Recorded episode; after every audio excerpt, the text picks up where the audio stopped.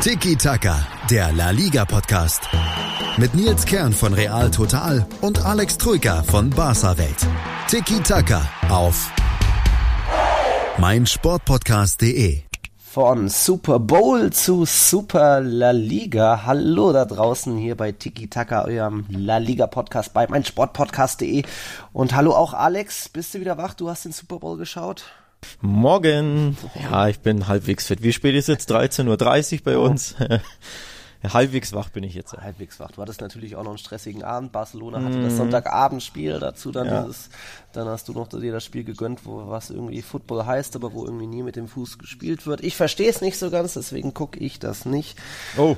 Aber ja, es gab dafür am Wochenende genug zu sehen und auch in der letzten Woche viel zu sehen in Spanien, denn es war nicht nur Super La Liga, es war auch Super Deadline Day.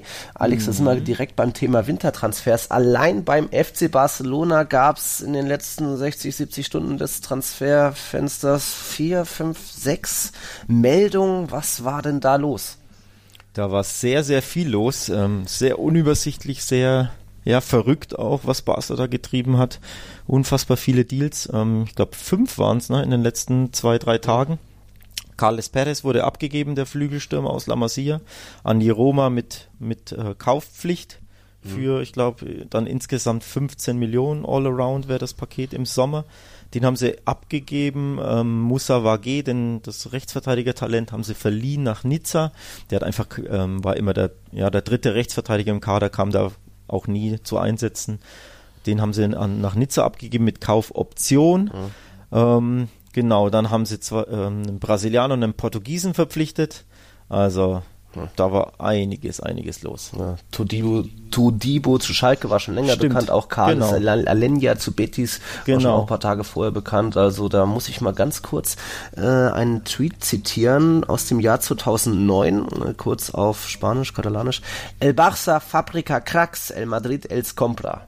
Heißt Ja. so viel wie Barcelona fabriziert die Talente und Madrid kauft sie. Ja, das hat der FC Barcelona da am 17. Juni 2009 selbst getweetet. Ich glaube, diese da, da in der Hochzeit von La Masia, als es eben Ja. noch Xavi, Iniesta und Co. gab, da gab es jetzt in den letzten Jahren, würde ich mal sagen, nicht so viel mehr. Und Sergi Roberto, der so euer Lukas Vasquez ist, jetzt Ansu Fati, klar, hat mal wieder zwei Tore jetzt gemacht, aber ich glaube, der Tweet, den kann ich als Madridista öfter mal noch höhnisch, glaube ich, rausholen. Denn wenn jetzt schon wieder ständig Talente abgegeben werden, auch ein Perez dann verpflichtend abgegeben wird, den du ja selbst noch gelobt hast zu Saisonbeginn, das ist schon auch ein bisschen peinlich vom FC Barcelona, oder? Mm, pff, weiß ich nicht, ob das jetzt der richtige Begriff ist. Äh, Ich glaube, was sie machen ist, ähm, also erstmal haben sie die Zeiten geändert, das muss man auch sagen. Die Hochzeit von La Masia war eben zu der Zeit, wo, was du zitiert hast gerade. Ähm, die Zeiten haben sich geändert, das Board hat sich geändert, das ist ja auch immer, ne, die Direktive, die, die, die Macher quasi, ähm, wie die planen oder was die vorhaben mit einer mit einem Verein, das ist, spielt halt eine Rolle, die, die leiten den Verein halt nach ihrem Gusto und dann kommt es natürlich darauf an, ja, wie, wie, wie sind die Talente im Verein. Damals war es halt eine ziemlich goldene Generation. Jetzt sind die Talente nicht mehr so prickelnd mit ein, zwei Ausnahmen vielleicht, ne? Ricky Puig vielleicht, Ansu Fati, okay. Ansonsten sind das zumeist eher ja, La Liga-Niveau, die Talente, würde ich behaupten. Ähnlich wie es ja bei Real Real Madrid auch schon seit Jahren ist, ne? wo, wo du sagst, okay, das sind viele Spieler mit gutem Niveau für Mannschaften wie Getafe, wie Eibar, wie Valladolid etc. Nicht aber zwingend für den FC Barcelona. Das kommt auch hinzu. Also ich glaube, Carles, Carles Perez ist, geht auch in die Richtung, würde ich tippen. Ich glaube, auch deswegen wurde er abgegeben. Er ist so ein guter Rollenspieler, aber ich glaube nicht, dass er auf Strecke das wirklich das Niveau hat, um Barca wirklich besser zu machen. Offenbar sieht das der Verein auch so, denn ähm, ja, ihn abzugeben war tatsächlich unnötig fast schon. Zumindest aus sportlicher Sicht, denn Barca hat ja ein Problem vorne. Ne? Ganz wenige Ja. Flügelstürmer, ganz wenige Angreifer überhaupt. Dembele verletzt, ähm, sprich aktuell braucht, braucht man Perez eh, dann selbst wenn Dembele jetzt in zwei Wochen oder so zurückkommt, weißt du ja nicht, wie sehr kann man sich auf den verlassen. Der hatte, glaube ich, neun Muskelverletzungen in zweieinhalb Jahren, also das ist schon krass. Sprich, eigentlich brauchst du einen Flügelstürmer. Ja, offenbar hat auch Kike Setien gesagt, so wirklich weiter spielerisch weiter bringt er mich nicht. Ja. Ähm, also das sind dann auch Einzelfälle, aber wie gesagt, ich glaube all around, dass ja die Direktive, die, die Macher da gerne auch den Reibach machen mit ihren Talenten. Auch ja. ja, dafür, dass, sie, dass es immer heißt, hier La Masia, La Masia, ist das schon interessant, dass da solche Talente abgegeben werden und dann eben auch verpflichten. Klar, Alenia kann zurückkommen, aber dann auch, wie es dann vonstatten ging, kurz danach der Trainer, ja, ja. den doch gerne noch gehalten hätte, da hat man letzte ja. Woche schon drüber geredet. Und dann auf der anderen Seite scheitert der FC Barcelona auch bei seiner Mittelstürmersuche, wo es ja auch, da glaube ich, kannst du dann schon eher mein, meiner Definition von peinlich zustimmen, was da passiert ist, dann äh, Boah, im Flugzeug anrufen den. Also erklär mal, was da alles passiert ist. Boah, da muss ich fast schon ausholen. Also grundsätzlich die Planung von Barca, und das betrifft jetzt alle Transfers, ob gescheiterte, ob getane, ähm, die Planung des FC Barcelona ist nicht gut. Das ist wirklich chaotisch. Das ist teilweise, ja, Planen ohne Plan, ohne wirkliches Konzept, was sie da treiben. Ähm, und am augenscheinlichsten war es eben bei der Sturm Mittelstürmersuche. Sie wollten Rodrigo Moreno, der war wohl die Nummer eins. Da konnte man sich mit Valencia nicht einigen, was ja auch okay ist. Mhm. Das halt, ne, Transfer scheitern halt mal. Ich glaube, äh, Valencia wollte unbedingt die Kaufpflicht für Moreno, die wohl in die ja, 60 Millionen Richtung ging. Mhm. Ähm, das wollte Barca natürlich nicht. Moreno war halt mehr oder weniger Notnagel, zwar der beste Notnagel mhm. aus ihrer Sicht, aber eben trotzdem nur ein Notnagel. Und die wollten keine Kaufpflicht, das ist dann auch okay, von so einem Transfer Abstand zu nehmen, also mhm. völlig legitim, passiert tausendmal. Aber ähm, quasi zwei, drei Tage später soll wohl Cedric Bakambu, Ex-Villarreal-Stürmer, aktuell in China, ähm, ja, so der die zweite Option oder vielleicht auch die siebte Option, das weiß man ja bei Barca auch nicht so genau, ähm, gewesen sein. Mit dem war man sich offenbar schon einig, vor allem aber mit seinem Verein, denn da ähm, berichtete die L'Equipe und die katalanischen Medien haben das mehr oder minder auch bestätigt. Ähm, sein abgebender Verein äh, Beijing Guan hat mhm. ihm zugestimmt, Laie und Kaufoption im Sommer. Ähm, Höhe des Betrages war nicht bekannt, aber Verein und Barca waren sich einig, Bakambu hat dem auch schon zugesagt, ist dann von, ähm, von China aus, ich glaube, die hatten ein Spiel in Seoul, seine Mannschaft, Beijing Guan. Von da ist er über Hongkong, wollte er nach Barcelona mhm. oder nach mhm. Spanien fliegen, um ja die letzten Verhandlungen zu führen. Und während im Flugzeug saß äh, Richtung Seoul, kam nochmal der Anruf von Barca und dann wurde der Deal doch abgesagt vom, vom Vereinsseite, ja. obwohl man sich davor schon einig war. Bakambu landete dann quasi in Seoul, stieg aus dem Flugzeug, dann rief ihn sein Agent an. Bas hat jetzt doch den Stecker hm. gezogen, no deal. Ja, und das Krasse ist, Bakambu hat diese Story bestätigt. Ja, er hat es mit Humor genommen. Er hat es mit Humor genommen, er hat auf Twitter geschrieben, äh, hey Transfermarkt, ähm, äh, bitte ändert meine Transferhistorie in beinahe ein Spieler des FC Barcelona. Ja. Wir sehen uns ein anderes Mal, Antoine Griesmann, und ja. dann mit so einem Zwinker und äh, ja, Zungen, Black Smiley. Also der hat es offenbar, zumindest äh, auf Social Media, mit Humor genommen. Ja. Für Barca natürlich eine enorm ja, peinliche Sache. Also der Gesichtsverlust, mhm. meiner Meinung nach, das mhm. kann nicht sein, dass du da. Und das zeigt auch die, die chaotische Planung. Also du bist mhm. dir dann einig mit dem Spieler offenbar mit dem Verein erst recht. Der Spieler will schon nach Spanien fliegen und dann sagst du doch noch ab im Nachhinein weil, keine Ahnung, vielleicht irgendjemand im, im Verein dann interveniert hat oder weil, ja.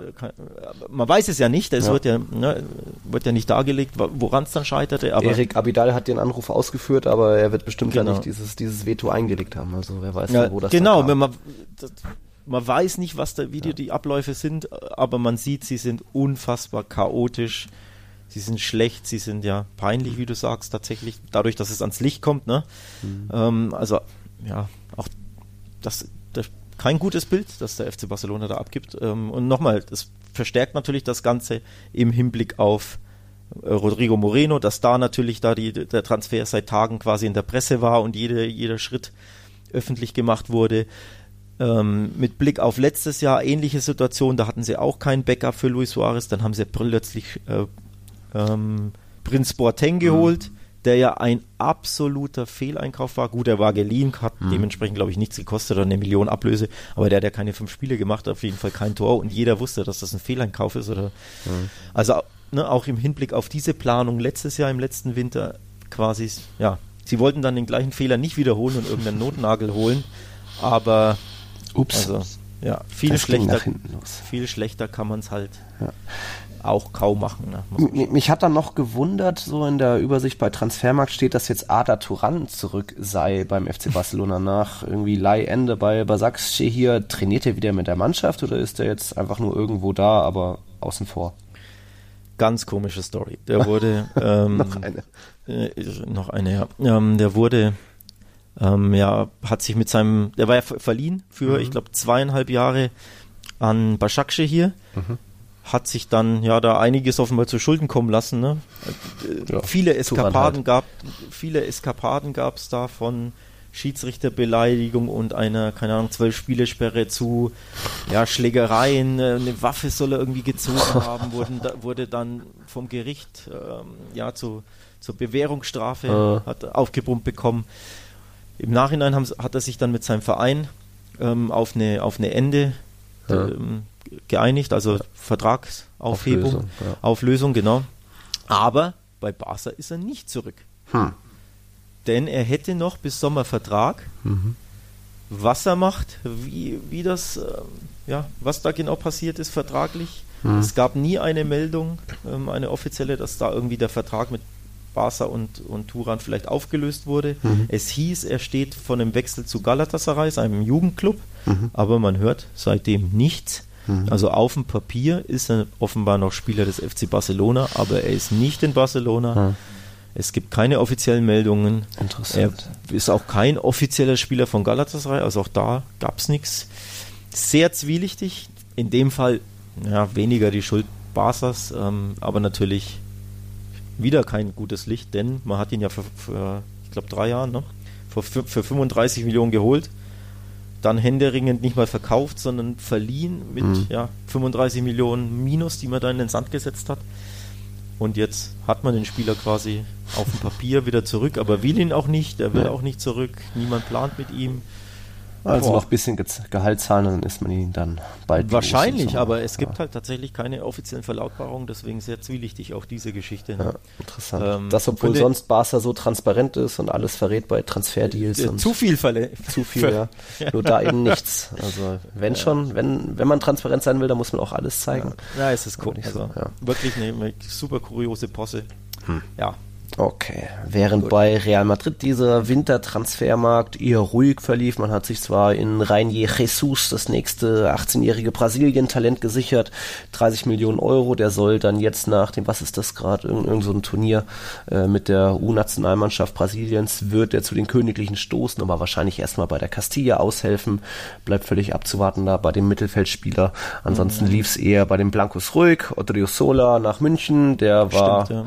Äh, war er nach Mariano und Bra Brahim, die so auch so sehr ungeliebt sind, so der Feldspieler mit den wenigsten Einsätzen. Also das kam durchaus etwas überraschend, aber eigentlich nachvollziehbar, weil Carvajal ist gesetzt und man kann auch noch einen Nacho da mal hinbringen oder notfalls einen Lukas Vasquez. Da war ich einverstanden mit. Mariano und Brahim sind noch da, da wollten sie dann doch nicht gehen oder nicht so wirklich dringend und es gab nicht so genügend Interessenten. Das ist überraschend tatsächlich. Also ich hätte wirklich vor allem bei Mariano haben wir ja beide darüber, mhm. äh, damit gerechnet, ne? dass, dass der weg, weg äh, dass der weggeht. Dass er ja, wechselt. hat der Berater ja auch groß angekündigt. Er wird verliehen für mindestens anderthalb Jahre.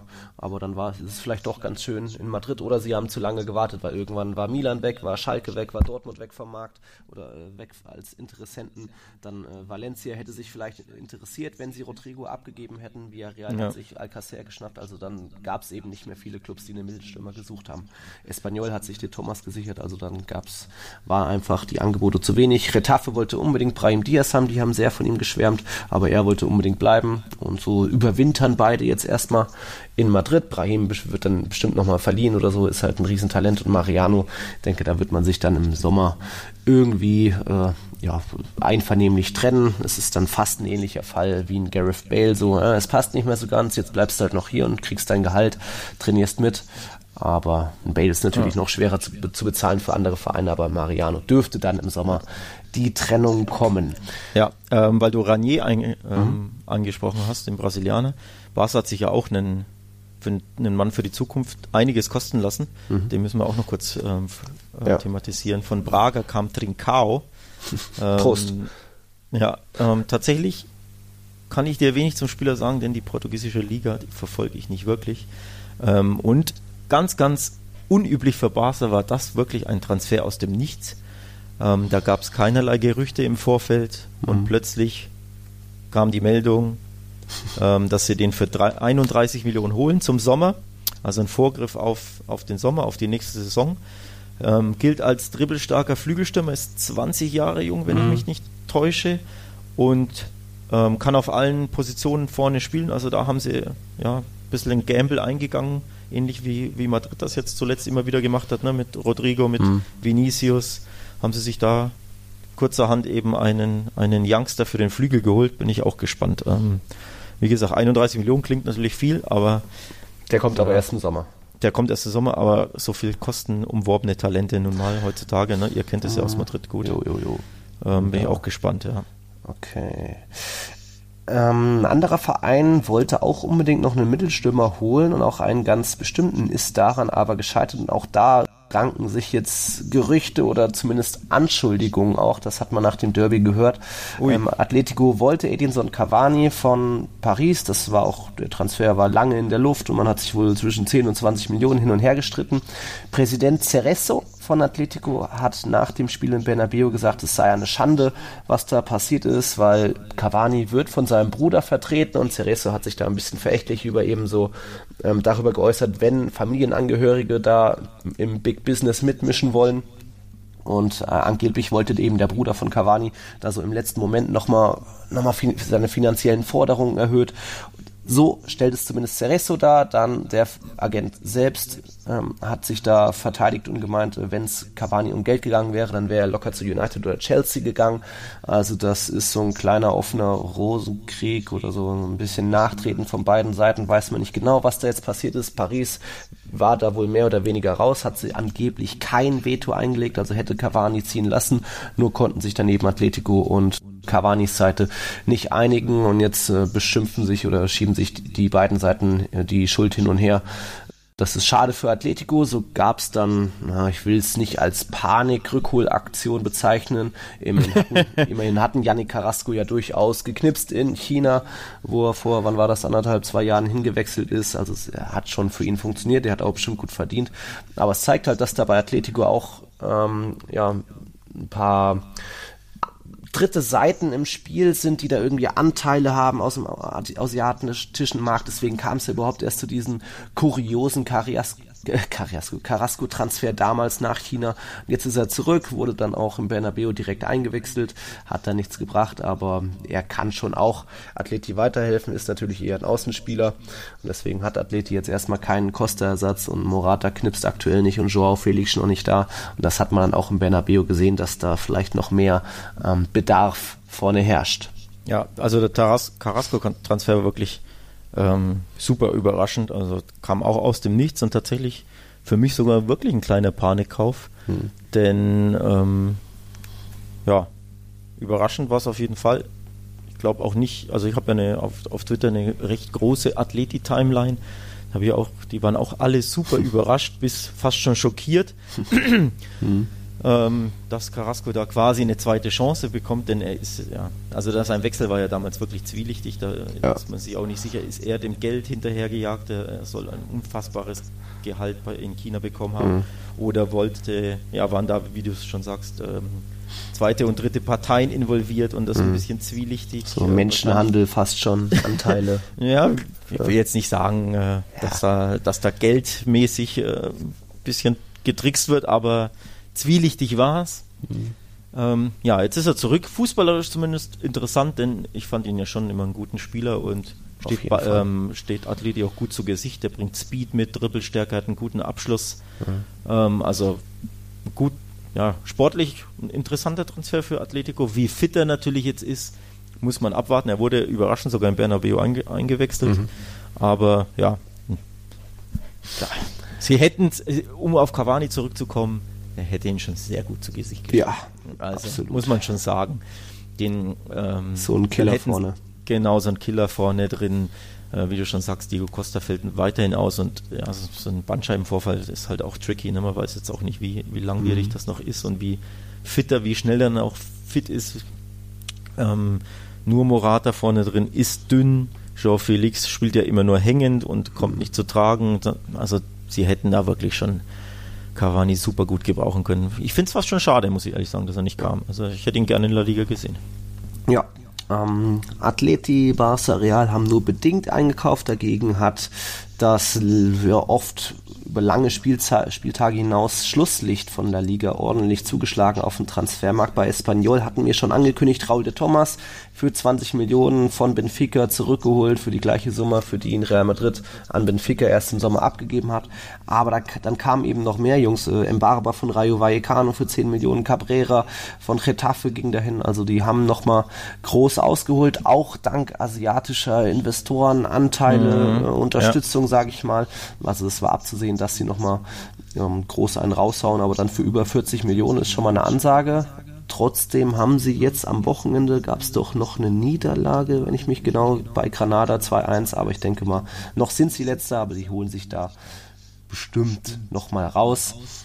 Was haben wir noch am Transfermarkt? Ähm, ich fand überraschend auch, dass eine Roma-Ikone fast schon ähm, einfach nochmal gewechselt ist. Der Rechtsverteidiger von der Roma, Florenzi, jetzt beim FC Valencia. Das kam für mich auch ein bisschen aus heiterem Himmel, wusste ich nicht genau, was ich davon halten soll. Finde ich auch super überraschend, aber ja. auch tatsächlich einen interessanten Transfer. Florenzi hat der, der ein oder andere Barca-Fan wird sich an ihn erinnern, hat ein Traumtor gegen Barca mal geschossen aus, ich glaube 45 Metern da. Ähm, ah, ja, ja. Der Stegen überlupft von rechts außen, von der Außenseite, von der Außen, Außenlinie. Ja. Ein historisches Tor. Ich ähm, würde fast mal sagen, Barca-Fans erinnern sich noch an ein anderes Spiel, wenn du schon von der Rom-Legende redest. Aber. Ja, aber äh, Florenzi, ja. ne? Geht ja um Florenzi. Ja. Äh, interessanter Mann tatsächlich, ähm, offensiv starker Rechtsverteidiger, finde ich mhm. auch super interessant. Ähm, zuletzt hat Daniel Vasta ja gespielt bei Valencia immer und er ist ja eigentlich eher Mittelfeldspieler. Mhm. Von daher, ja, interessanter Transfer. Raúl de Tomas hast du angesprochen, Mhm. Der funktioniert ja direkt für Espanyol, muss man ja auch sagen. Drei Ligaspiele, drei Tore. Der hat in jedem Spiel von Anfang an bis zum Schluss gespielt und getroffen. Zwei Spiel, ein Spiel haben sie gewonnen davon, eins unentschieden. Also der Transfer hat sich direkt mal gelohnt. Ja, sein Debüt in der ähm, Copa del Rey hat er auch direkt geknipst gehabt. Also, genau, dass also er es drauf hat, hat er schon oft auch bei Rayo ja. Vallecano gezeigt. Ich sag ja immer, er ist so für mich ein Enfant terrible, der seinen Kopf auch gerne mal woanders hat, nicht nur beim Fußball hat und gerne Geld ausgibt. Aber es kann durchaus funktionieren und aktuell knipst er zumindest, auch wenn Espanyol immer noch letzter ist. Aber das dürfte schon noch hochgehen für ja. sie. Ja. Also das war auf jeden Fall ein interessanter Transfer auch ein schöner Transfer. Wir hatten ja die Rückkehr von Carrasco. Paco Alcacer ist auch zurück in La Liga und der hat auch direkt beim Debüt geknipst. Genau. Ähm, den hat ja Viral für, ich glaube, 23 Millionen plus Add-ons. Ich glaube, bis zu, bis zu 30 kann es je nach, ja, ähm, je nach Erreichen von irgendwelchen sportlichen Dingen, mhm. kann die Summe, glaube ich, bis auf maximal 30 hochgehen. Ich glaube, 23 ist mhm. die Summe overall. Der ist zurück in der Liga. Schön, er wollte eigentlich nach Valencia zurück, mhm. ähm, sein Heimatverein und sein Jugendverein und ich glaube, der ist aus der Region von Valencia. Hat nicht ganz geklappt, auch wenn Villarreal ja ums Eck ist. ähm, also zumindest die Region. Mhm. Ähm, zu Valencia hat es deswegen nicht geklappt, wegen Rodrigo. Also mhm. wenn Rodrigo zu Barca gegangen wäre, mit dem entsprechenden Geld am Ende, dann wäre Paco höchstwahrscheinlich zum FC Valencia. Das hat nicht geklappt und so ist, hat sich Villarreal den ähm, Knipser geschnappt und er hat direkt zugeschlagen. Also auch ein schöner Transfer für La Liga. Ja. auch cool, dass der zurück ist. Sowohl geknipst als auch noch einen Elfmeter rausgeholt, also absolut Stimmt. seinen Anteil am 3-1-Sieg gehabt. Äh, hatte damals, glaube ich, auch bei Dortmund bestimmt, ja, war ja auch irgendwie so sechs Tore gleich in den ersten sechs Schüssen, glaube ich, in seiner Dortmund-Zeit. für mich ein bisschen, er ist auch so ein bisschen ähm, ja, wie Immobile, vielleicht ein bisschen zu weinerlich, kann sich nicht durchsetzen, scheut den, äh, den Konkurrenzkampf, wenn jetzt so ein, so ein Haaland da gekommen ist. Aber das muss ja jeder selbst für sich wissen und ich denke, der BVB kann mit den paar Millionen auch noch ganz gut leben da für einen Alcacer. Jetzt bei Barcelona konnte er sich ja auch noch nicht durchsetzen, klar, da hat er Messi vor sich gehabt, aber ist schon auch ein schwieriger Typ für mich.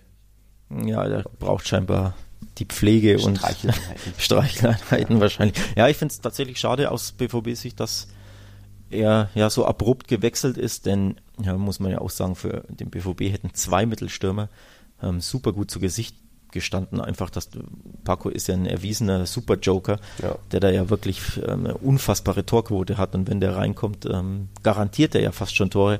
So jemanden zu haben, mit, im Hinblick auf eben einen Joker zu haben, im Hinblick auf ähm, Rotationen, wäre für BVB super gewesen. Leider, ja, war Paco da wirklich sehr unleidig und dem Moment, wo Haaland fix war, wollte der unbedingt weg, war, ja, war schlecht gelaunt, hatte keinen Bock mehr auf den BVB, hat wohl furchtbar schlecht trainiert, Kopf hängen lassen und wollte nur zurück in die Heimat und ja, hat seinen Willen bekommen. Aber wie gesagt, für, für Villarreal ein schöner Transfer. In La Liga auch nice. Auch nice. Dann oh. gab's, jetzt sind wir schon wirklich ständig bei Mittelstürmern. Dann haben wir noch einen Verein, wo es auch auf der Mittelstürmerposition rund ging. Den Transfer von Enesiri von Lerganes zu Sevilla.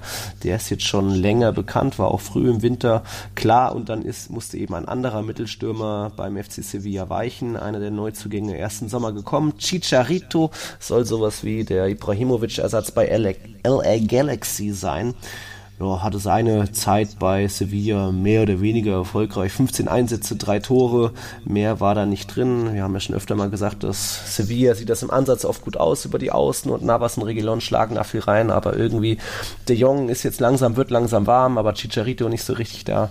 Jetzt soll das mit Enesiri besser werden und Chicharito ist eben ja, zum Ende seiner Karriere jetzt hin nochmal in den USA. Ansonsten Transfers, gab natürlich noch viele Laien und bla, aber hast du jetzt Sus nichts mehr? Suso ist auch interessant, der ist von AC Milan zum FC ähm, Sevilla. Den finde ich auch interessant, ein ja, mhm. rechter Flügel, der glaube ich Sevilla da auch wirklich gut tun wird, obwohl sie ja da ähm, nicht so viel Bedarf haben, hätte ich gedacht. Ähm, aber jo, interessanter Transfer.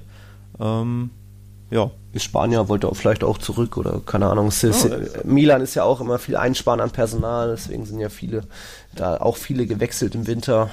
Und dann oh, hat man rumgefragt, hey, wer will ihn? Lopetegui ja. sich gemeldet. Also auf jeden Fall, den, den finde ich wirklich interessant, den Transfer. Mhm.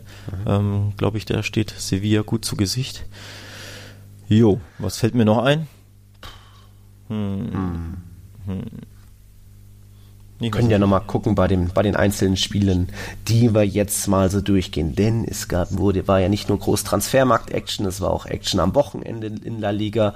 Real Madrid weiter drei Punkte vor Barcelona und was da so alles passiert ist an Jornada 22, schauen wir uns gleich an nach einer Werbung. Kennt ihr schon mein Musikpodcast.de? Deutschlands erstes Portal für Musikpodcasts. In der neuesten Episode von I Want to Tell You About the Beatles geht es um Derek Taylor. Das war einer der engsten Vertrauten der Beatles. Als Pressechef verhalf er der Band nach vorne, machte sie mit zur Weltmarke, aber nicht nur die Beatles, sondern auch die Beach Boys machte er zum Kulturphänomen und er war derjenige, der der Welt das Ende der Beatles verkündete. About the Beatles mit Malte Asmus. Werbepause. Die komplette Welt des Sports. Wann und wo du willst. Auf meinsportpodcast.de. Willkommen bei meinsportpodcast.de. Wir sind Podcast. Wir bieten euch die größte Auswahl an Sportpodcasts, die der deutschsprachige Raum so zu bieten hat. Über 20 Sportarten Mehr als 45 Podcast-Serien, über 9000 veröffentlichte Podcasts und über 5 Millionen Podcast-Downloads allein im Jahr 2018. Wir sind Podcast. Wir sind meinsportpodcast.de. So, Alex, jetzt kannst du mitzählen, was ich alles aufzähle. 21 Spiele ohne Niederlage, 8 Siege am Stück, Real Madrid ungeschlagen gegen die großen Top-Teams in La Liga. Real Madrid mit 13 Gegentoren, die beste Defensive in Europa und Thibaut Courtois jetzt schon auch die meisten weißen Westen, 13 Mal äh, in 11 Mal in La Liga aus 19 Einsätzen. Kein Torhüter in La Liga hat mehr. Also die Königlichen auf Meisterkurs. Ja, sieht so aus, ne? Ähm, definitiv. Das sind die Zahlen sprechen für sich. Ähm, was auch für sie spricht, ist, dass sie einfach nicht verlieren und keine Gegentore kassieren. Das ist ja schon so ein bisschen Rezept für Erfolg, ne, würde ich behaupten. Also An sich ja. läuft, läuft läuft bei den Königlichen und gelaufen ist es am an diesem Samstagnachmittag am Anfang noch gar nicht so erste Halbzeit gegen Atletico Sisu hat es versucht mit einer Fünferkette im Mittelfeld, alle fünf Mittelfeldspieler. Das war voll abzusehen, weil er sowohl Rodrigo als auch Bale, obwohl sie fit sind, nicht in den Kader berufen hat. Also da konnte er fast nur noch mit so viel Mittelfeldspielern mhm. auflaufen. Entsprechend war, hat sich auch Simeone ein bisschen drauf eingestellt, ein bisschen aktiver seine Jungs pressen lassen. Und wohingegen Sisu vielleicht dachte, die, die ja, schließen sich hinten ein, verbarrikadieren sich und wollen, dass wir kommen. Nee, so war Atletico bis zur Pause noch ein bisschen die gefährlichere Mannschaft. 1 zu 1 ja. Abschlüsse aufs Tor, aber trotzdem noch, was war das? War da noch ein Pfostentreffer dabei, glaube ich, von Korea oder so, ja. genau. Also Atletico durchaus am Drücker. Courtois musste da zwei, dreimal eingreifen. Baran hat einmal äh, den Gegenspieler laufen lassen. Bisschen gewackelt, bisschen ungefährlich nach vorne, ohne Drang. Ja. Isco dünne, Benzema auch nicht wirklich im Strafraum gelauert und äh, um Flanken sich zu schnappen, sondern wirklich mit kombiniert. Das war nicht das Mittel, dann aber, deswegen gehen die drei Punkte auch auf Sidans Konto. Er hat in der Halbzeit regiert, schweren Herzens Groß und auch Isco vom Platz genommen und dafür eben dann Flügelspieler gebracht, Lukas Vasquez und Vinicius Junior. Und damit im alten 4-3-3 lief es dann viel besser, sodass Real am Endeffekt zum Schlusspfiff jetzt 16 zu 4 Abschlüsse hatte. Athletik keinen Abschluss aufs Tor mehr abgesetzt hat. Sie bleiben da bei einem Torschuss und dann auch das ja, verdiente Tor schön rauskombiniert. Ähm, Vinicius schickt Mendy, der mit der perfekten Flanke auf Benzema. 56. Minute, da bei dem 1-0 blieb es dann, aber es zeigt, Real Madrid ist da ja auch es war auch ein reifer Auftritt, so gesehen. In-Game-Coaching hat sie dann drauf, kann da nochmal was verändert seiner Mannschaft, ein bisschen einen neuen Weg mitgeben in der Pause und das ging voll auf, diese Änderung. Ja, ich muss ehrlich sagen, ähm, mir hat Atletico so gut wie seit Wochen nicht mehr in der ersten Halbzeit gefallen. Mhm. Da waren sie wirklich die bessere Mannschaft für mich und hätten gut und gerne auch 1-0 in Führung gehen können. Zwei, zwei wirklich gute Chancen hatten sie. Der Außenpfostentreffer ne? Mhm. war wahrscheinlich sogar die beste. Ähm, da haben sie wirklich gut gespielt. Äh, Real fiel nach vorne nichts ein. Das war sicherlich auch aus der Aufstellung ähm, oder war aufgrund der Aufstellung, die eben ja sehr mittelfeldlastig war. Ähm, das war ein bisschen leerer Ballbesitz, wenn du so willst. Also da hat der Punch gefehlt. Genau. Aber nach der Halbzeit war es genau andersrum. Da fehlte denn plötzlich Atletico der Punch, wie eben zuletzt immer. Und ja, dieses, dieser Spielzug zum 1-0, der war natürlich klasse. Da haben sie Atletico überrumpelt, ne, über außen da diese, ähm, dieser Pass auf Mondi und dann schön in die, in die Mitte geflankt, eine flache, scharfe Reingabe. Benzema knipst und ab da fiel Atletico nichts mehr ein und ab da verfiel Atletico in alte Muster, nämlich wenn sie müssen, wenn sie Ne, wenn sie äh, unter Druck sind, ein Tor zu erzielen, da fällt ihnen nach vorne zu wenig ein. Das war eben in den letzten Wochen immer zu sehen. Und ähm, das Gegenbeispiel dazu ist Real Madrid. Wenn die führen, lassen die hinten nichts mehr zu. Also da ist klar die Stärke ähm, der Königlichen aktuell, die dann das echt sicher runtergespielt haben. Hinten raus war es dann wirklich zu wenig für Atletico. Also eine gute Halbzeit schön und gut, aber wenn du halt nicht triffst, kannst du dir halt wenig verkaufen und ja. ja. So war es jetzt das erste Mal seit dem Ende, Dezember 2012, dass Atletico ein Ligaspiel im Bernabeu verloren ja. hat. Danach meistens natürlich äh, Remis geholt, auch mal einen Sieg geholt im Bernabeu, aber dies, diese Serie musste jetzt auch mal reißen. So hat Real Madrid jetzt andere Serien weiter ausgebaut, eben 21 Spiele ohne Niederlage. Das ist schon ziemlich stark. Dabei hätte es vielleicht auch doch noch anders ausgehen können, dieser 22. Spieltag, denn in Minute 32 kam es zu einer brenzligen Situation und da hat ähm, wieder, ich zitiere wieder Enrique Cerezo, der nach dem nach der Partie nicht nur gegen Cavani und Co. ausgeteilt hat, sondern auch gegen Schiedsrichterteam ähm, nach meiner Meinung war es ein klarer Elfmeter für Morata. Ich verstehe, dass es schwierig ist, zwischen Madrid und Atletico einen Elfmeter zu pfeifen, aber der Videoschiedsrichter ist da, um für Gerechtigkeit zu sorgen. Hm. Er fordert Gerechtigkeit und auch äh, Spieler wie Llorente oder Felipe haben gesagt, sie waren weit weg, aber haben gesehen, dass es ein Elfmeter war. Komisch nur, dass in der Szene auf dem Platz kaum jemand oder eigentlich keiner protestiert hat, auch der Gefaulte selbst, äh, nur so ganz zaghaft zum Schiedsrichter was gesagt. Morata kam da zu faul, äh, zu Fall gegen mhm. Casemiro im Strafraum. Casemiro so eine Sekunde vorher den Ball leicht abgewehrt vorgelegt und ist er dann in den herbeieilenden ähm, Morata reingefallen mit ausgestrecktem Arm. Für mich kein Elfmeter. Ich hätte verstehen, ich kann verstehen, dass es da Diskussionen gibt, weil Casemiro schon deutlich in den Mann reinfällt, aber es kam halt vorher zu einem Kontakt. Also Casemiro hatte vorher den Ball klar gespielt äh, sich da ein bisschen fast unglücklich vorgelegt, so, so, fast als Vorlage für Morata, der dann natürlich die Chance witterte, aber für mich zu wenig, um da einen Elfmeter zu pfeifen. Schwierig. Ja, ähm, ich muss ehrlich sagen, in Realgeschwindigkeit hätte ich ihn nicht gegeben. Ähm, also meine erste, in, äh, oder ja, so wie ich es gesehen habe, direkt hätte ich auch gesagt, weiterspielen in Realgeschwindigkeit. Ähm, je mehr Zeitlupen man sich ansieht, desto haariger wird es, finde ich. Ähm, also man muss dazu sagen, äh, den Ball hatte Morata nicht, sondern er profitierte quasi von einem Stockfehler von Casemiro, der sich ja den Ball so einen Meter mhm. zu weit vorlegt oder nicht richtig kontrollieren kann, geht dann dazwischen und wird dann, glaube ich, schon getroffen. Ähm, ich glaube, hinten am Bein. Ich glaube, der hat sich da eher selbst in die Hacke getreten also es, noch. Es war wirklich super, super schwierig. In Realgeschwindigkeit hätte ich auch gesagt, naja, ist halt so eine Karabolage. Mhm. Zwei stoßen ein bisschen zusammen. Der eine hatte ja den Ball nicht. Ne? Das war, war für mhm. mich, wie gesagt, in Live recht wichtig.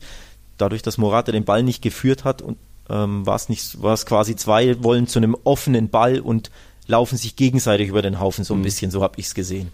Und deswegen hätte ich es, wie gesagt, in, in Realgeschwindigkeit auf dem Platz hätte ich es nicht als Elfmeter gepfiffen, aber in den Wiederholungen wurde es super, super haarig. Also, ich kann wirklich auch die Atletico-Fans verstehen, die da sagen, das muss ein Elfmeter sein. Vor allem in der einen Hintertorkamera sieht es schon eher so aus, als wenn Casemiro da, glaube den, den Fuß hinten erwischt von Morata, der dann quasi zum, zum, zum freien Ball möchte. Mhm. Also ein bisschen kann ich äh, Cerezo schon auch verstehen, aber 1000 Prozent Elfmeter bin ich mir auch nicht sicher. Also schwierig, echt schwierig. Ich sah da eben mehr Kontakt. Casemiros Arm, Oberkörper, in Mo der in Morata reinfällt und unten sah ich dann eher, dass sich Morata da vielleicht auch ein bisschen tricky äh, bewusst selbst mit dem linken Fuß so in die rechte Wade reinsticht, so, so, so ein absichtliches Stolpern. Also deswegen fiel sein Protest auch sehr gering aus, war eher so ein verwunderter Blick zum Schiedsrichter, so äh, hast du nichts gesehen und auch von den Teamkollegen hat ja keiner mal einen Arm gehoben oder geschrien. Da hat man nichts mitbekommen. Also deswegen ging die Szene fast unter während des Spiels und erst nach dem ja. Abpfiff wurde sie wieder hochgekostet, weil eben so ein Cerezo, weil ein Judente, weil ein Felipe sich dazu geäußert haben, respektive dazu befragt wurden. Also für uns nicht der Aufreger des Spieltags, der kommt noch später. Ähm, jetzt in einem anderen Spiel frühstücken wir doch gleich noch den FC Barcelona ab. Da war es schon durchaus klar, dass die noch nachlegen. Die hatten zwar das Hinspiel gegen Levante, korrigiere mich, wenn ich falsch bin, 1-3 verloren. Mhm. Ja, aber dann jetzt im Camp Nou und Levante eh ja, ohne Selbstvertrauen letzten Spiele einige ähm, verloren ähm, kam ins, ins Camp Nou und ja, musste dann erstmal ein paar Chancen über sich ergehen lassen. Auch Semedo noch Pfosten getroffen, Messi einen knappen Abschluss und dann war es, ja, was waren das so, innerhalb 70 Sekunden zweimal Messi auf zweimal Fati, jüngster Doppelpacker in La Liga, jetzt mit 17 Jahren und ein bisschen was. 2-0 zur Halbzeit und da war das Spiel dann eigentlich fast schon gelaufen, oder? Ja, also ein Wort zu Ansu Fati der setzt Rekorde auf, das ist unfassbar. Er ist jetzt der jüngste Torschütze in der Geschichte des FC Barcelona, der zweitjüngste in der Geschichte der La Ligas, der jüngste in der Champions League Historie und jetzt der jüngste Doppelpacker in der, in der La Liga Historie. Also das für einen 17-Jährigen so viele Rekorde ähm, in seinem ersten Jahr oder in seinen ersten Monaten zu brechen oder aufzustellen, ist unfassbar. Er war also der Mann des Spiels ganz klar. Ähm, Abschlüsse war noch ein bisschen glücklich, muss man schon auch sagen, dass er ähm, der Torhüter Aitor zweimal richtig schlecht aus wurde, beide mal getunnelt. Mhm. Beim ersten Mal, okay, ist es vielleicht noch schwer, eins gegen eins.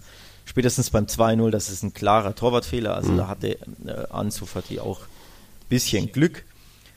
Ähm, über Messis Vorlage zum 1-0 muss man sprechen. Das war für mich, das hat mich Der unfassbar, da hat mich, das hat mich unfassbar dieser Pass an Xavi erinnert. Das war mhm. ja aus dem Mittelfeld raus, dieser Schnittstellenpass, da kann keine Abwehr der Welt was dagegen Skalpell.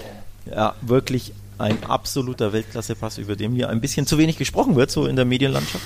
Deswegen sei dieser nochmal erwähnt. Ähm, genau, zu Levante ein Wort die sind wirklich völlig ohne Selbstbewusstsein und ohne irgendwas aufgetreten in der ersten Halbzeit. Also hätte es auch 4-5-0 zur Halbzeit stehen können. Mhm. Das wusste auch Barca, die haben das auch gespürt und haben dem, dementsprechend zur Halbzeit auch 4-5 Gänge rausgenommen. So dass es hinten raus nochmal tricky wurde, denn es stand lange 2-0 und du weißt ja, du musst ja nur einen Anschlusstreffer mhm. erzielen und dann wackelt Barca nochmal. Eigentlich war es auch soweit, aber Ter Stegen hat da zwei, dreimal gut gehalten und Einmal hat, glaube ich, Rochin, Ruben Rokina übers leere Tor geschossen, also da muss es eigentlich schon fallen. Ja, das 1-2 kam dann viel zu spät in der irgendwas 90. Mhm. Also insgesamt von Levante zu dünn. Das Ergebnis liest sich natürlich knapp, aber Barca musste eigentlich schon längst 4-0 führen und dann wäre die Messe eh gelesen gewesen. Mhm. Also im Pflichtsieg, all around.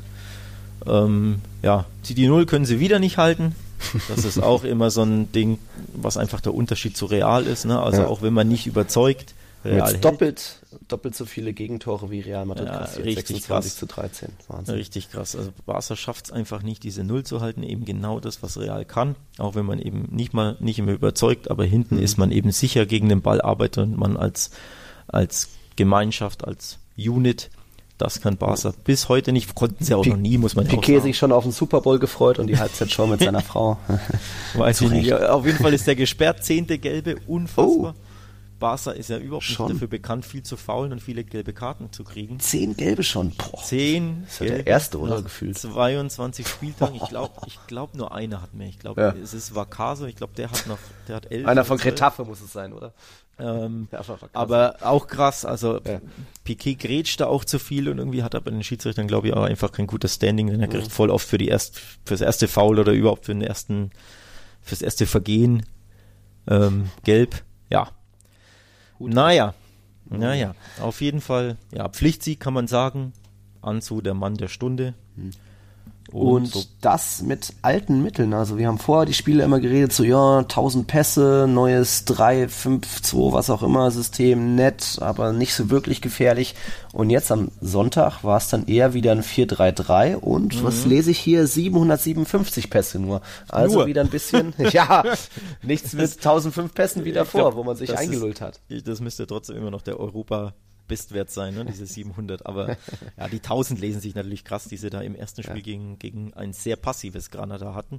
Levante war ja nichts von nichts, also die waren weder passiv noch waren sie aktiv, sondern mhm. vom allem ein bisschen und dementsprechend hatte Barca ja 60, 70 Minuten ein zu lockeres Spiel. Also die haben es auch dann auch nicht mehr so ernst genommen.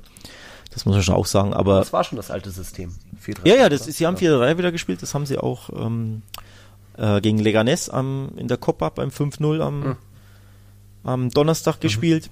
Ähm, was auffällt, sie fühlen sich darin wohler. Wird mhm. jetzt natürlich nicht überraschend in Barca Spielzeit, keine Ahnung wie vielen Jahrzehnten und Jahren im 4-3-3. Dementsprechend ist das einstudiert, das kann die Mannschaft, da, da sind die Automatismen da. Und das hat man jetzt zweimal eben gesehen. Wie gesagt, das Ergebnis ist knapp, aber spielerisch war das eher wieder Barca, wie man sich zumindest 70 mhm. Minuten lang, wie man sich vorstellt ähm, und die Automatismen stimmen. Und ja, das hat man schon gesehen, dass sich die Mannschaft tatsächlich im alten System wohler fühlt. Mit Anzu als klarem linken Flügel, so wie quasi Neymar zu seiner Hochzeit, ne, der, der da den klaren linken Flügelstürmer gegeben hat, mhm. sodass Messi dann einen Referenzpunkt hat. Ähm, wie man eben beim 1-0 perfekt gesehen hat und dann auch beim 2-0. Ne, er weiß da blind, wo er, welchen Steilpass er spielen muss, weil eben der linke Flügelstürmer durchrennt. Das braucht Barca einfach diese Penetration mhm. quasi.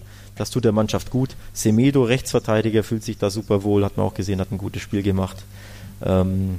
Ja, von daher finde ich das tatsächlich auch gut, dass sie auf 4-3 umstellen. Ich bin zwar ein bisschen ein Freund von der Dreierkette, ich fand das auch interessant, ich finde das auch gut, wenn eine Mannschaft variieren kann. Du hast das ja bei Real angesprochen, ja. ne?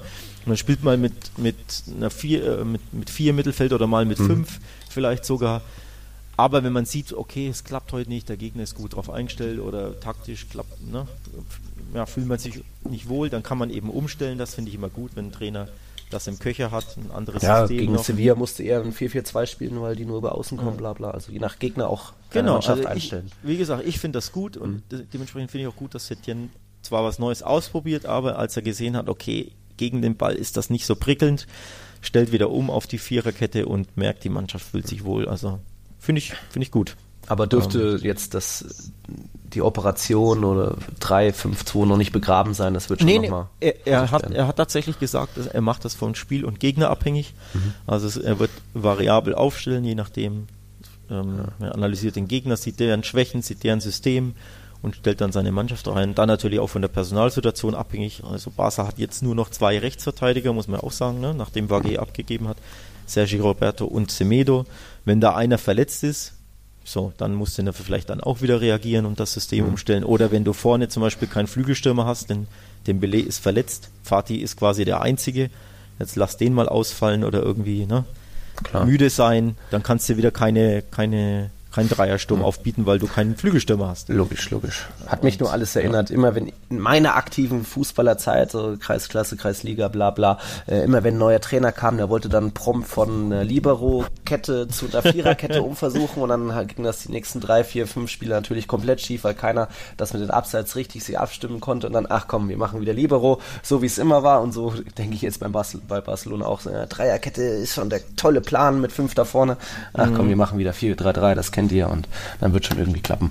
Ähm, wird schon irgendwie klappen, haben sich auch, äh, wer hat denn noch gewonnen hier? Ja, wir haben ähm, in der Tabelle nämlich eine kuriose Situation jetzt. Real Madrid weiterhin vorne, dahinter Barcelona und dann kommt ein Team aus Madrid auf Platz 3, so wie, wie man das kennt. Aber es ist nicht Atletico. Die sind mittlerweile abgerutscht auf den sechsten Rang. Wer das sein könnte, das zeigt mir euch nach einer Werbepause. Wir leben in einer Welt, in der sich alle zu Wort melden. Nur eine Sache. Die behalten wir lieber für uns. Guck dir mal deine eigenen Masturbationsfantasien an und frag dich mal, welche davon ohne Angst, Unsicherheit und auf Entspannung basiert. Beziehungsweise Sex. Der Podcast für Paar- und Sexualprobleme. Hast du innerlich eine Rechnung offen und willst du diese Rechnung begleichen oder sagst du, okay, ich möchte in eine zufriedene und liebevolle Beziehung finden? Bettina Utzler und Robert Cordes, Sexualtherapeuten des Instituts für Beziehungsdynamik Berlin, sprechen das an, was sich sonst keiner traut. Professionell, einfühlsam, kompetent. Wir sehen die Welt danach anders, wir sehen Beziehungen danach anders, wir sehen uns selbst auch anders. Beziehungsweise Sex. Der Podcast für Paar- und Sexualprobleme. Überall, wo es Podcasts gibt. Außer bei Spotify. Mein Sportpodcast.de ist Sport für die Ohren. Folge uns auf Twitter. Die komplette Welt des Sports. Wann und wo du willst. Calcius Jamo Neu. Der Serie A Talk. Jede Woche neu. Mit Sascha Baharian und René Steinhuber. Ob die Abwehr Serie A Niveau hat, lassen wir einfach mal dahingestellt. Höre alles, was den Tifosi der italienischen Eliteklasse bewegt. Auf meinsportpodcast.de. Also, ein neues Team auf Platz 3 auf Champions League Kurs. Es ist der FC Getafe, nicht unbedingt das Lieblingsteam von Alex, aber irgendwie sie halten sich oben und klettern sogar nach vorne und haben jetzt sogar auch das San Mames eingenommen und Bilbao so gesehen die erst zweite Heimniederlage in dieser Saison hinzugefügt. Bei Bilbao sowieso jetzt sieben Spiele ohne Sieg, da sind zwar auch viele Remis dabei, aber die basken da auch ein bisschen in der Krise und Getafe das volle Gegenteil. Also teilweise war das wirklich ansehnlicher Fußball, nicht nur so Treter und Vordreschen den Ball und irgendwie Molina macht es dann, sondern das ähm, allein das 1-0 durch ah. Damian Suarez in der 36. Minute, liebe Zuhörer, könnt ihr euch nochmal in den The Zone Highlights anschauen. Da waren so ein paar zwei Doppelpässe dabei und dann Suarez selbst noch mit einer schönen Körpertäuschung, Bewegung, dann cleverem Abschluss. Das war schon ziemlich schick. Ja, es war ein super schönes Tor, muss man schon den Hut ziehen. Nach, ähm, doppelter Doppelpass, ähm, da die Abwehr ausgehebelt, ähm, hat Getafe echt super gut gemacht. Und wenn die mal führen, dann wird es natürlich auch schwer. Also das ist so ein bisschen wie bei Real Madrid. Ja. Ähm, die haben nur 20 Gegentore.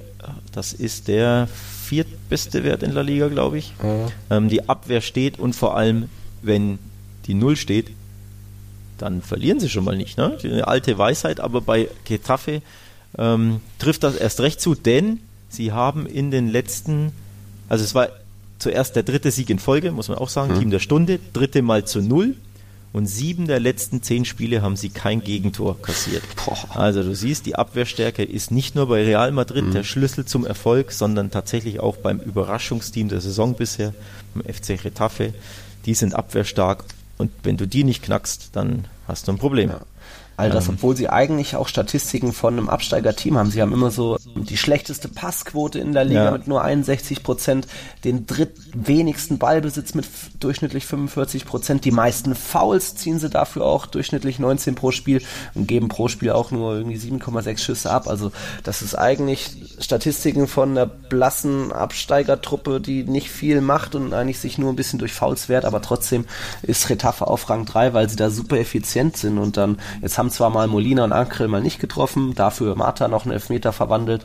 Also sie sind vorne effizient, sie brauchen nicht viele Abschlüsse und dann holen sie sich ja, wie das wie das Eichhörnchen die Nüsse einfach effizient da von Nuss zu Nuss, von Punkt zu Punkt. von Nuss zu Nuss, von Punkt zu Punkt. Ja, tatsächlich. ja.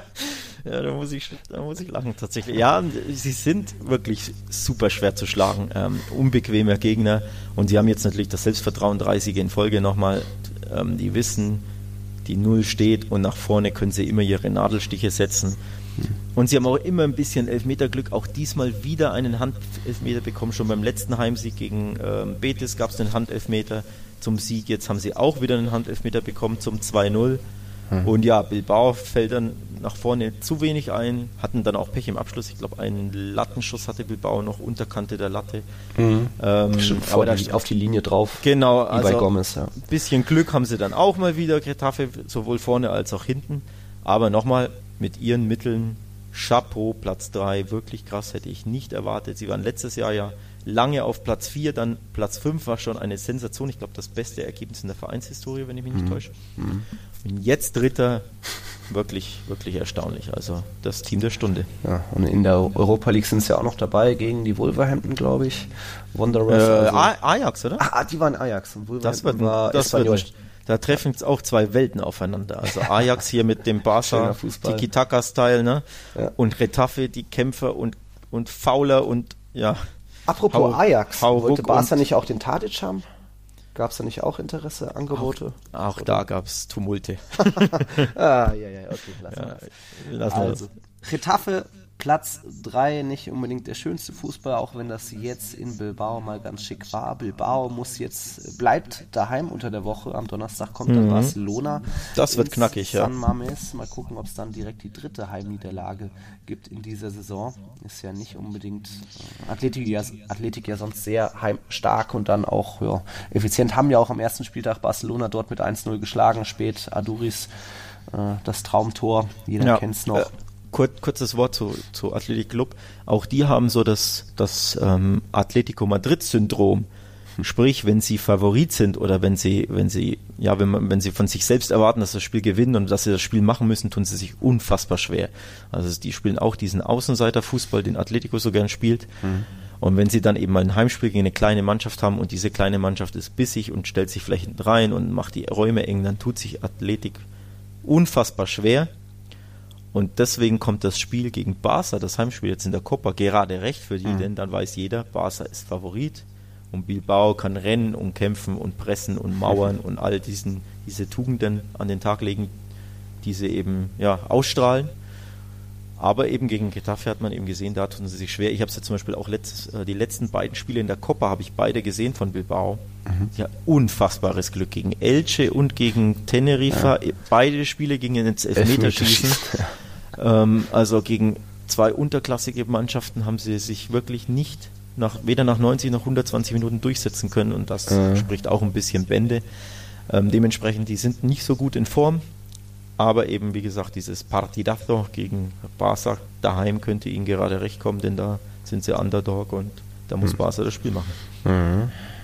Okay, von Retafe bleiben wir bei einem Team in Madrid, das sich jetzt doch entgegen meiner Erwartung, aber wie es Alex prophezeit hat, ja auch wie das Eichhörnchen Punkte sammelt. Leganes hat gewonnen, ist jetzt punktgleich, 18 Punkte äh, mit Mallorca, so auf Platz 17, Platz 18, also kurz vor Ende der Abstiegszone eigentlich auf dem Sprung aus der Abstiegszone raus und das durch einen verdienten Dreier und das gegen Real Sociedad, die jetzt auch die letzten Partien, vier, letzte vier Spiele dreimal verloren, nur ein Sieg dabei und auch ziemlich dünne und blass jetzt ähm, im Butake von Leganes aufgetreten. Also Leganes hat das Spiel gemacht eigentlich und dann auch, ähm, obwohl dann auch am Anfang sogar noch in Rückstand geraten. Also Alexander Isak müssen wir hier thematisieren, der da früh einen Fehler der äh, Leganes Abwehr ausgenutzt hat. Steht jetzt schon bei elf Toren in 26 Einsätzen und sieben davon in den letzten acht Spielen. Also auch da könnte sich der BVB noch ärgern, vielleicht auch wie bei Paco, so, ah, hätte man nicht einen der beiden doch halten können,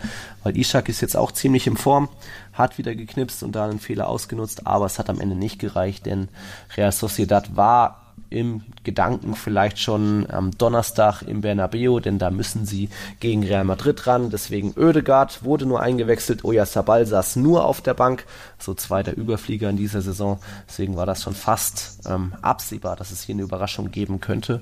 Und dann Leganes eben mit vollem Einsatz sich zurück, zurückgekämpft. Ein Innenverteidiger Omeru hat da nach einem Standard, glaube ich, ähm, das den Ausgleich beschert und dann in der Schlussphase, 93. Minute, ja, Zuschauer schon am Gehen, Freistoß aus, was waren das, 20 Metern und Oscar Rodriguez traumhaft in den Winkel. Also auch das ruhig nochmal bei den The Zone Highlights ja. anschauen. Das ist wirklich der, der perfekte Schuss von den ja. Ex-Madrilenen zum Tor, 2 zu 1 Endstand. Tor des Spieltags würde ich sagen, ein, ein Freistoßtor, auf das Messi stolz wäre. Ja. Äh, ein absolutes Traumtor. Da ist er neidisch drauf. Äh, neidisch so stramm. Sogar, ja, so stramm. Ja. Ähm, war sogar in der Nachspielzeit der Nachspielzeit, also drei ja. Minuten Nachspielzeit waren angezeigt und er hat in der 93. und 50 Sekunden geschossen. Also richtig, richtig bitter für Real Sociedad mit dem buchstäblich letzten Schuss des Spiels mhm. und natürlich richtig glücklich und super für Lega, die da mit auf Blanc, äh, Rang 18 springen, punktgleich mit Mallorca auf dem ersten Nicht-Abstiegsplatz. Also für die super wichtige drei Punkte und für Real Sociedad die richtig bitter, denn die sind damit auf Rang 8 abgestürzt, also aus mhm. den europäischen Rängen raus. Und du hast es vorhin angesprochen, die sind nicht in guter Form. Mhm. Ähm, die haben so ein bisschen abreißen lassen, unser ja, Hipster-Team der, der La Liga-Saison bisher. Ja, in der Rückrunde, wenn man so will, nicht, ja. nicht so gut in Form. Und ausgerechnet jetzt geht's am Donnerstag ins Bernabeu. Puh, das zweite Party da so, aber da sind die Vorzeichen auch ziemlich ja, klar, oder? Ziemlich klar. Das muss Real Madrid lösen oder also, erfolgreich bestreiten. Da gibt es keine Zweifel. Die haben ja auch schon im Bernabeu selbst sich nicht mit Ruhm bekleckert, ähm, die Basken, als sie dort waren. Oh, jetzt muss ich überlegen, was war das? Ein 2-1 oder ein 4-2? Also war auch eine ziemlich klare Sache. So zu Hause im Anoeta ist das nochmal was anderes, aber im Bernabeu gibt es dafür Real Sociedad selten was zu holen und jetzt so ein K.O.-Spiel, das werden die Königlichen, müssen sie schon ordentlich lösen wieder. Ja, also muss auch sagen, wenn es im Anoita gewesen wäre, wäre es ein bisschen prickelnder gewesen, aber im Berner, mhm. da sollte das, sollte das für ja. die Hausherren ausgehen. Ne? Ja, unsere Gurkentruppe lebt noch, klettert langsam nach oben in der Tabelle. Mhm. Leganes hat sich ja selbst im Pokal vorher geschont im Camp Nou, schönes ja. 05 kassiert, aber ich denke mal, das war denen dann komplett wurscht, weil es geht jetzt nur noch um den Klassenerhalt. Ja. Und da, wen? Bitte? Ja, ich wollte sagen, man hat die Prioritäten schon klar gesehen. Hm. Die haben da, die sind ja unfassbar einsatz- und kampfstark. Also Javier Aguirre hat, hat ihnen das da, ja, eingeflößt, quasi wirklich diese, diese Gier und diese Wucht und diesen Kampf, Kampfeskraft und das fehlt dem Kampf nur völlig. Mhm. Also die haben da wirklich äh, leidenschaftslos gekämpft, äh, gespielt und dementsprechend war das auch Ergebnis äh, ähm, bezeichnend, dieses 5-0 und man hat auch gesehen, da liegt die Priorität ganz klar auf den Abstiegskampf in der Liga, wie man jetzt gesehen hat. Also hm. aus, ist ja auch völlig verständlich. Ne? Also, muss ja Absolut. die Priorität sein. Ähm, Absolut.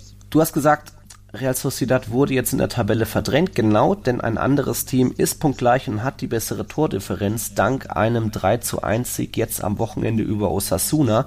Das ist der FC Villarreal die haben jetzt einen neuen Mittelstürmer, Paco Alcacer, wir haben es gesagt, direkt getroffen in der Nachspielzeit, der Nachspielzeit der ersten Hälfte wurde erst nicht, äh, wurde erst aberkannt. Videoschiedsrichter hat gesagt, aber es war kein Absatz und es war auch kein Absatz.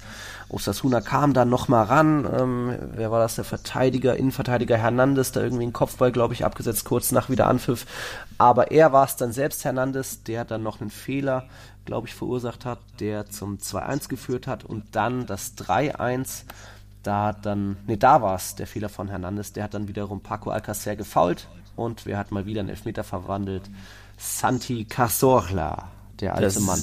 Der sechste, glaube ich. Hm. Ich glaube, sechs Elfmeter-Tore in der Saison schon verwandelt. Sechs von ähm, sechs, ja. Ja, richtig äh, sicherer Schütze und war dann der, der Deckel drauf quasi auf der verdiente, verdiente Heimsieg. Und Villarreal robbt sich nach oben. Mhm. Also muss man schon auch sagen, Chapeau, die sind da jetzt, die schnuppern nicht nur an Europa dran, sondern nur fünf Punkte an der Champions League.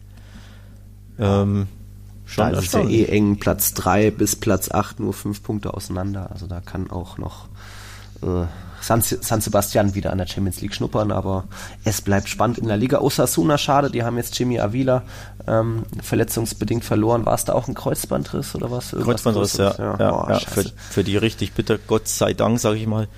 Ähm, aus neutraler Sicht sind sie im gesicherten Mittelfeld, also da sollte nach unten nichts gehen und sie sind auch, auch intakt hm. ähm, mannschaftlich.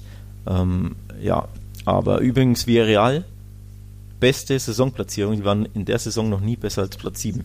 Ach echt? Äh, auch krass. Äh, ja, ja, die waren lange da unten, Platz 13, 12, so rumgekrebst, ewig. Mhm. Also spielen eine, eine wirklich äh, launige Saison, sag ich mal. Und deswegen, dass die jetzt Siebter sind, ist für die ist für die ein, gutes Launige Zeichen. Saison, das ist eine schöne Beschreibung, ja, das ja. merke ich hier. Aufschreiben. Was machst du da für Notizen? ja, wenn ich mal wieder äh, die, die ja. Sprichwörter verkacke, dann hole ich mir, ah, launig. Ja, genau. Nee, aber wie gesagt, ähm, kurzes Wort zu den Kampf um, zum Kampf um Europa, denn der ist richtig spannend in der Liga. Also Retafe 39 Punkte, Sevilla 39, dann auf Platz 5 Valencia mit 37, Atletico nur Sechster mit 36 und dann kommen Villarreal und Real äh, Sociedad mit 34. Also du siehst, hm. da ändern sich die Platzierungen von Platz 3 Champions League bis Platz 8 gar nichts. Ja? Früher hm. UI Cup gibt es nicht mehr. ähm, da ändern sich die Platzierungen jede Woche. Also da der Kampf um Europa in der Liga ist richtig, richtig spannend. Also und auch ja. Tja, spannend, weil vorne das Meisterschaftsrennen ja fast schon entschieden ist, Real Madrid. ist das so, ja? Nein, natürlich nicht. Überall ist es spannend. Wir hatten auch ein Spiel, sind wir euch noch schuldig. Dort kam es dann auch zu dem, ja, für uns so ein bisschen Aufreger des Spieltags, zumindest für Alex. Das hm. war hm. bei der 1 zu 1 Punkteteilung zwischen Sevilla und Alaves. Genau. Dort hatte Sevilla lange mehr Anteile. Alaves war durchaus mal so punktuell gefährlich. Ging dann auch durch äh, Ex-Madrilene José Lu in der 70. Minute in Führung.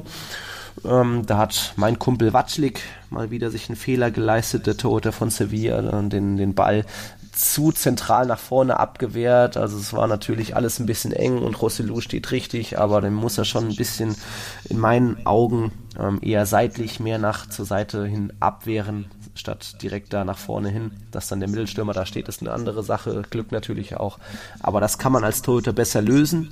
So gingen die Basken da gar nicht so unverdient mit 1-0 in Führung. Sevilla war teilweise auch nur so durch Standards gefährlich, hat einen Kopfball knapp daneben gesetzt. Aber dann aber Minute dann. 77 ähm, hat Navas den Verteidiger Duarte ein bisschen zum Tanz eingeladen und dann einen Handelfmeter rausgeholt, also aus kurzer Distanz da die Flanke reingeschlagen vom Jesus Navas und Duarte eben anfangs noch, als er stand, schön die Hände hinter den Rücken verschränkt, so wie sich das gehört, aber dann ist er, hat er eben die zwei, drei Schritte zur Seite gemacht, aber da dann den Arm dann doch so weit weggehoben, für mich Körpergröße verbreitert und den Ball dann auch entscheidend abgelenkt. Also sonst wäre die Flanke da vielleicht platzierter auf den De Jong gekommen, weiß man nicht. Wirklich stattdessen dann abgefälscht, nicht nur so leicht, leichter Kontakt wie, wo, was hat man eben, Getafe, wo es auch einen Handelfmeter gab. Also da hätte ich mich eher drüber aufgeregt. Aber Alex sagt eben, kein Elfmeter. Kein Elfmeter. Hm. Für mich Aufreger des Spiels. Ähm, darf wirklich kein Elfmeter sein in meiner, in meiner Wahrnehmung nach. Duarte wird da aus, keine Ahnung, 40 Zentimeter angebolzt, angeschossen. Ähm, er kann da nichts dafür. Er will auch gar kein, gar kein Handspiel begehen. Also es ist keine Absicht, immer noch das Hauptkriterium. Für mich wirklich eine, eine Fehlentscheidung, aber Spanier und Handelfmeter, die geben da gerne welche, sobald der, die Hand nur berührt wird. Ja, in Deutschland, glaube ich, gibt es den nie, niemals, ähm, äh, muss ich echt sagen, weil da ja die Regularien etwas anders interpretiert werden, sage ich mal. In Deutschland ist die Absicht immer noch das Hauptkriterium. Äh, unter anderem natürlich, es gibt mehrere, wie du schon sagst, äh, Verbreiterung der Körperfläche ist eins, klar, aber die Absicht ist das Hauptkriterium. Diese war nicht erfüllt, aber die Spanier sind da manchmal etwas speziell. Hm. So fand ich richtig ein glücklicher Elfmeter oder ein ja, glücklicher Elfmeter für, für Sevilla die nach dem Spiel natürlich super unzufrieden waren, denn die sind zwar Vierter, aber wollen natürlich in die Champions League und mhm. dafür musst du eigentlich daheim gegen Alaves gewinnen. Jo. Aber ja, wenn man sieht, wie eben dieser Punkt zustande kam, müssen sie fast schon froh sein, dass sie immerhin einen Punkt geholt haben. Ja, dann ähm, ich musste da schon ein bisschen noch ins Wort fallen. Also in Spanien heißt es eben, da wiederhole ich mich, glaube ich, oft so nach der Hinrunde gab es eine Schiedsrichtersitzung, da wurde eben nochmal klar kommuniziert, wenn Handspiel, dann ist es egal, ob Absicht oder nicht, wenn Handspiel, Kontakt, irgendwas mit dem Arm ist, dann ist es Elfmeter im Strafraum, egal ob man, ob da Absicht unterstellt wird oder nicht. Und ich würde sogar sagen, dass der Duarte da schon noch ein bisschen zu sehr mit seiner Armbewegung ist. Am Anfang ist er so klug und macht, verschränkt die Arme hinterm Rücken, aber dann muss er danach auch so klug sein und darf nicht den, den Arm da so von sich strecken, wo dann eben die, die Flanke voll von abgeklatscht wird. Also war für mich schon ein bisschen blöd angestellt von ja. Duarte und da kann er sich in meinen Augen nicht beschweren über das Handspiel, von dem er da, für mich ein verdienter Elfer. Da kommen wir nicht zusammen, fürchte ich. Da kommen wir nicht zusammen. Schade, schade. Wir kommen dann am nächsten Wochenende wieder zusammen. Huhuhu, was für eine Überleitung. ja, irgendwas habe ich doch immer parat an Überleitung. Ja, das stimmt. Je nachdem, was du mir bietest. Da ist, sind dann beide Top-Teams am Sonntag im Einsatz. An meinem, an meinem Geburtstag fällt mir gerade ein. Uh, oh. äh, Real Madrid zu Gast bei Aufsteiger Osasuna. Hm, heimstark, aber jetzt die letzten Wochen ohne Jimmy Avila auch nicht mehr so stark. Muss zu einem Sieg reichen. Und auch Barcelona auswärts bei Betis. Jetzt weiß ich nicht. Betis gibt es, fallen ja immer einige Tore mit Barca, aber ich glaube, äh, eher im Camp Nou gab es die Schützenfeste oder war das auch mal bei Betis zu Gast der Fall? Ja, war nicht letztes Jahr dieses 4-0, 4-1 mit Traumtor Messi, dieser Ach, Chip. Chip den, war das? Das war, war letztes das Jahr, ne? Ja, genau. ich glaube schon. Also im, im, im Benito Villamarin, ja, da gibt es mein, da, genau, da wo das Stadion applaudiert hat, da gibt es manchmal wirklich klasse Spiele. Also mhm. das ist äh, ganz klar mein Partidasso ist ja auch von der Liga als Partidasso deklariert, mhm. denn es ist das Sonntagabendspiel um 21 Uhr. Das ist immer das ja, wichtigste Spiel ähm, mhm. der, der, des Spieltags. Da terminiert dann oder da legt die Liga immer das Partidasso an. Mhm. Und es ist auch ein klasse Spiel, also da bin ich gespannt. Das, äh, Mhm, okay. Unter der Woche haben wir dann noch Copa del Rey. Am Dienstag gibt es das Erstliga, es ist eh nur noch ein Zweitligist dabei, Mirandes. Jetzt am Dienstag erstmal Granada gegen Valencia, dann am Mittwoch der Zweitligist Mirandes empfängt daheim Paco Alcacers Villarreal und dann am Donnerstag auch die beiden großen Teams im Einsatz. 19 Uhr Real Madrid gegen Real Sociedad. Oedegaard zurück ins Bernabeu und dann am, um 21 Uhr am Donnerstag das Spitzenspiel wahrscheinlich Barcelona wieder im San Mames. La Liga Hinspiel noch am ersten Spieltag 0-1 dort verloren. Hm, mal gucken, was das jetzt gibt. Bilbao nicht in Form, Barcelona schon eher, aber im San Mames, äh, nachdem sich Bilbao in den letzten beiden Pokalspielen immer ins Elfmeterschießen gerettet hat. Vamos a ver. Hast ja, du noch was? Ja, ich habe noch ein kurzes Wort zu Mirandes. Der, ganz unter den Tisch fallen wollen wir den nicht lassen. Eine super Leistung. Die haben zwei Erstligisten aus dem Pokal gekegelt. Celta Vigo nach Elfmeterschießen und dann den FC Sevilla, wir hatten ihn gerade, ja. mit 3 zu 1 besiegt daheim. Also in der neu reformierten Copa haben ja die unterklassigen Mannschaften immer Heimrecht bis zum Halbfinale, denn das Halbfinale wird mit Hin- und Rückspiel gespielt. Mhm. Bis dahin gibt es nur ein Spiel. Und da den FC Sevilla zu Hause mit 3 zu 1 schlagen, äh, Mirandes ist ein das ganz, stimmt. ganz kleiner Verein. Ja.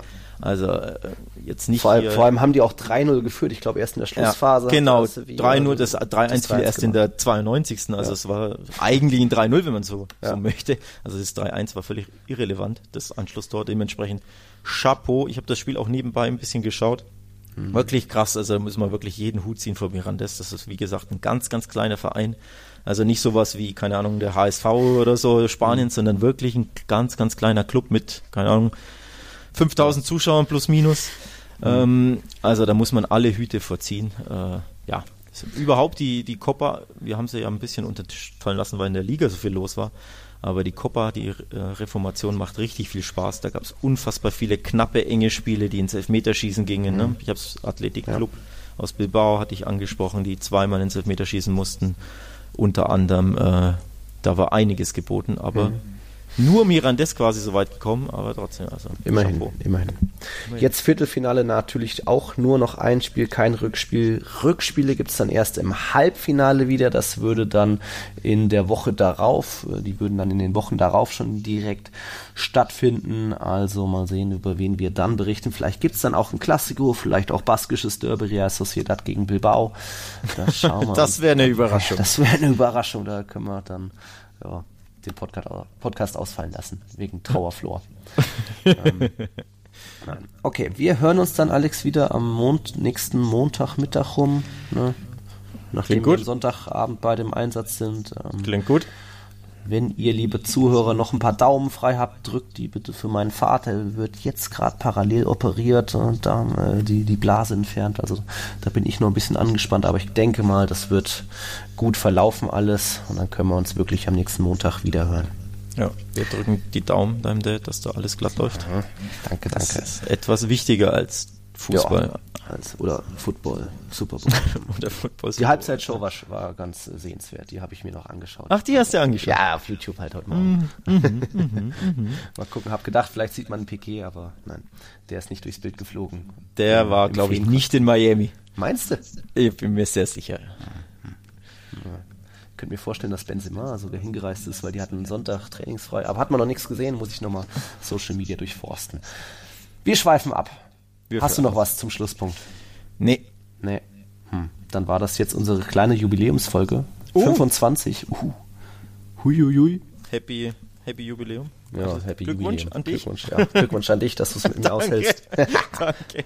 Äh, an, an die Zuhörer auch. Wir kriegen ja, ja doch öfter mal äh, Kritik. Ich so, ah, der Alex oh. und du hast vielleicht öfter mal, ah, der Nils.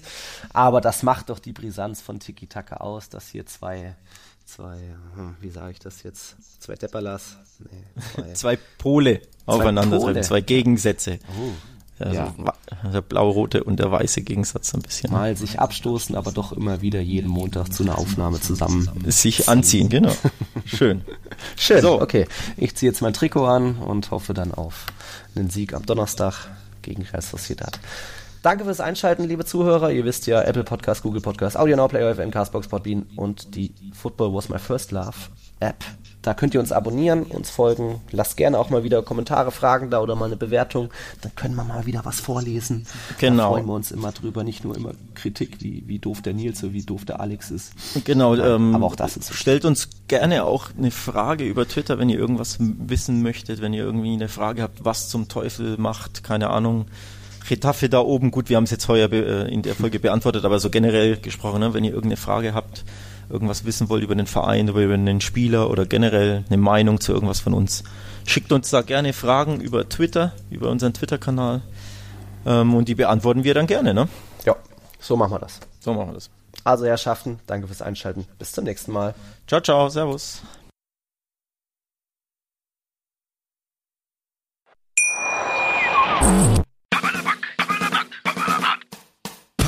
In all seinen Facetten.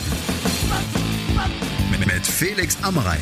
In der aktuellen Ausgabe Papala Punk spreche ich mit Rodi und Marco von der Press Punk Band 100 Kilohertz. Die haben gerade mit Stadtland Flucht ein neues Album herausgebracht und außerdem sogar zwei Record-Release-Shows gespielt. Wie es ist, aktuell Konzerte zu spielen und wie die Entstehungsgeschichte des Albums ist, hört ihr im aktuellen Podcast. Auf meinmusikpodcast.de Tiki Taka, der La Liga Podcast. Mit Nils Kern von Real Total und Alex Troika von Barca Welt. Tiki Taka auf meinsportpodcast.de. 90 Minuten, zwei Teams, pure Emotion. Es geht wieder los. Die Fußball-Bundesliga auf meinsportpodcast.de. Abonniere jetzt deinen Bundesliga-Podcast und sei dabei im Bully Special. Weserfunk. Auf die Zirbelnuss. Füchsle Talk. BV Beben. Unter Flutlicht. Werkskantine am Wasserturm. Und viele mehr. Die Fußball-Bundesliga auf meinsportpodcast.de. Wir leben in einer Welt, in der sich alle zu Wort melden. Nur eine Sache. Die behalten wir lieber für uns guck dir mal deine eigenen Masturbationsfantasien an und frag dich mal, welche davon ohne Angst, Unsicherheit und auf Entspannung basiert. Beziehungsweise Sex. Der Podcast für Paar- und Sexualprobleme. Hast du innerlich eine Rechnung offen und willst du diese Rechnung begleichen oder sagst du, okay, ich möchte in eine zufriedene und liebevolle Beziehung finden? Bettina Utzler und Robert Cordes, Sexualtherapeuten des Instituts für Beziehungsdynamik Berlin, sprechen das an, was sich sonst keiner traut. Professionell, einfühlsam, kompetent. Wir sehen die Welt danach anders, wir sehen Beziehungen danach anders, wir sehen uns selbst auch anders. Beziehungsweise Sex Der Podcast für Paar- und Sexualprobleme. Überall, wo es Podcasts gibt. Außer bei Spotify. Challenger Corner. Der Tennis-Podcast mit Florian Herr und Andreas Thies. Alles rund um die Turniere unterhalb der ATP-Tour. In Zusammenarbeit mit tennistourtalk.com. Challenger Corner auf meinsportpodcast.de